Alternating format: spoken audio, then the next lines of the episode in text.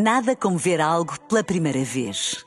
Porque às vezes, quando vemos e revemos, esquecemos-nos de como é bom descobrir o que é novo. Agora imagine que viu o mundo sempre como se fosse a primeira vez. Zais. Veja como se fosse a primeira vez.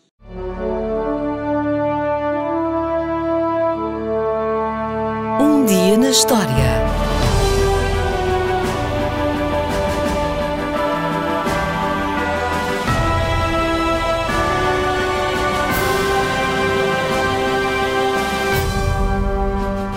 A 24 de dezembro do ano zero, Maria estava quase a dar à luz. Sabemos que a data pode não ser exata, mas é certo que durante o reinado do imperador César Augusto foi publicado um édito para que todos os habitantes dos territórios, sob a alçada romana, fossem recenseados na sua terra de origem.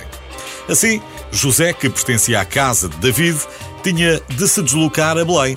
Ora, Nazaré, onde vivia, ficava a 150 km de Belém. Uma distância destas, percorrida de burro, numa caravana, levaria certamente vários dias a fazer. Acresce que Maria acompanhou José nesta viagem e, quando chegaram a Belém, estava quase a dar à luz.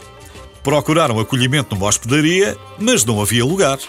Por causa do recenseamento, Belém fervilhava de gente vinda dos mais diversos pontos da Judeia. Assim, Jesus acabou por nascer em Belém, mas numa gruta. A importância do acontecimento fez com que o Natal fosse celebrado desde os primeiros tempos do cristianismo, mas não representado. Até ao dia em que São Francisco de Assis resolveu que estava na altura de explicar ao povo, analfabeto, o que tinha acontecido. Começou por pedir uma autorização especial ao Papa Honório III para criar a encenação, já que os dramas litúrgicos estavam proibidos pela Igreja. O Papa deu autorização e Francisco deu início aos preparativos. Encontrou uma gruta na floresta de Grécio, colocou lá uma masdora e os animais verdadeiros, um boi, que simboliza a bondade, um jumento, que simboliza a humildade, um galo, que anuncia a chegada da Boa Nova, e ovelhas, símbolo do sacrifício de Jesus, que se fez homem para salvar a humanidade. Para além de Maria e José, figuras que reproduziu em barro, o presépio incluía ainda pastores, que simbolizam a simplicidade do povo, e os anjos, que anunciavam o nascimento do menino Jesus. Na noite de Natal de 1223, os sons dos sinos convocaram todos os habitantes de Grécio à gruta. Vieram a pé, montados em burros ou cavalos, ignorando aquilo a que iriam assistir. Na gruta, depois da missa, São Francisco falou aos fiéis sobre o significado do que ali estava representado. Francisco viveu apenas mais três anos, mas a ideia de representar o Natal pegou e, muito em breve, as famílias mais abastadas começaram a construir os seus presépios. Neste momento, o mais antigo de todos está na Basílica de Santa Maria Maior, em Roma.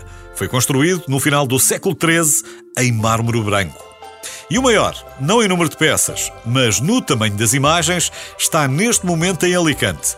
São José mede quase 19 metros, a Virgem Maria 12 e o Menino Jesus mais de 3 metros.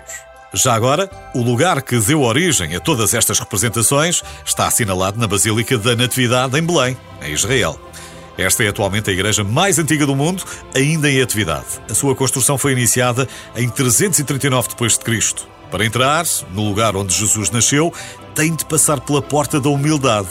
A entrada tem apenas 1,25m de altura e terá sido feita assim pelos cruzados para que ninguém pudesse entrar montado a cavalo. Um pouco mais para dentro, encontra-se uma estrela de prata embutida no chão que marca o local exato onde Jesus nasceu, ou seja, o lugar do primeiro presépio que mudou a história do mundo.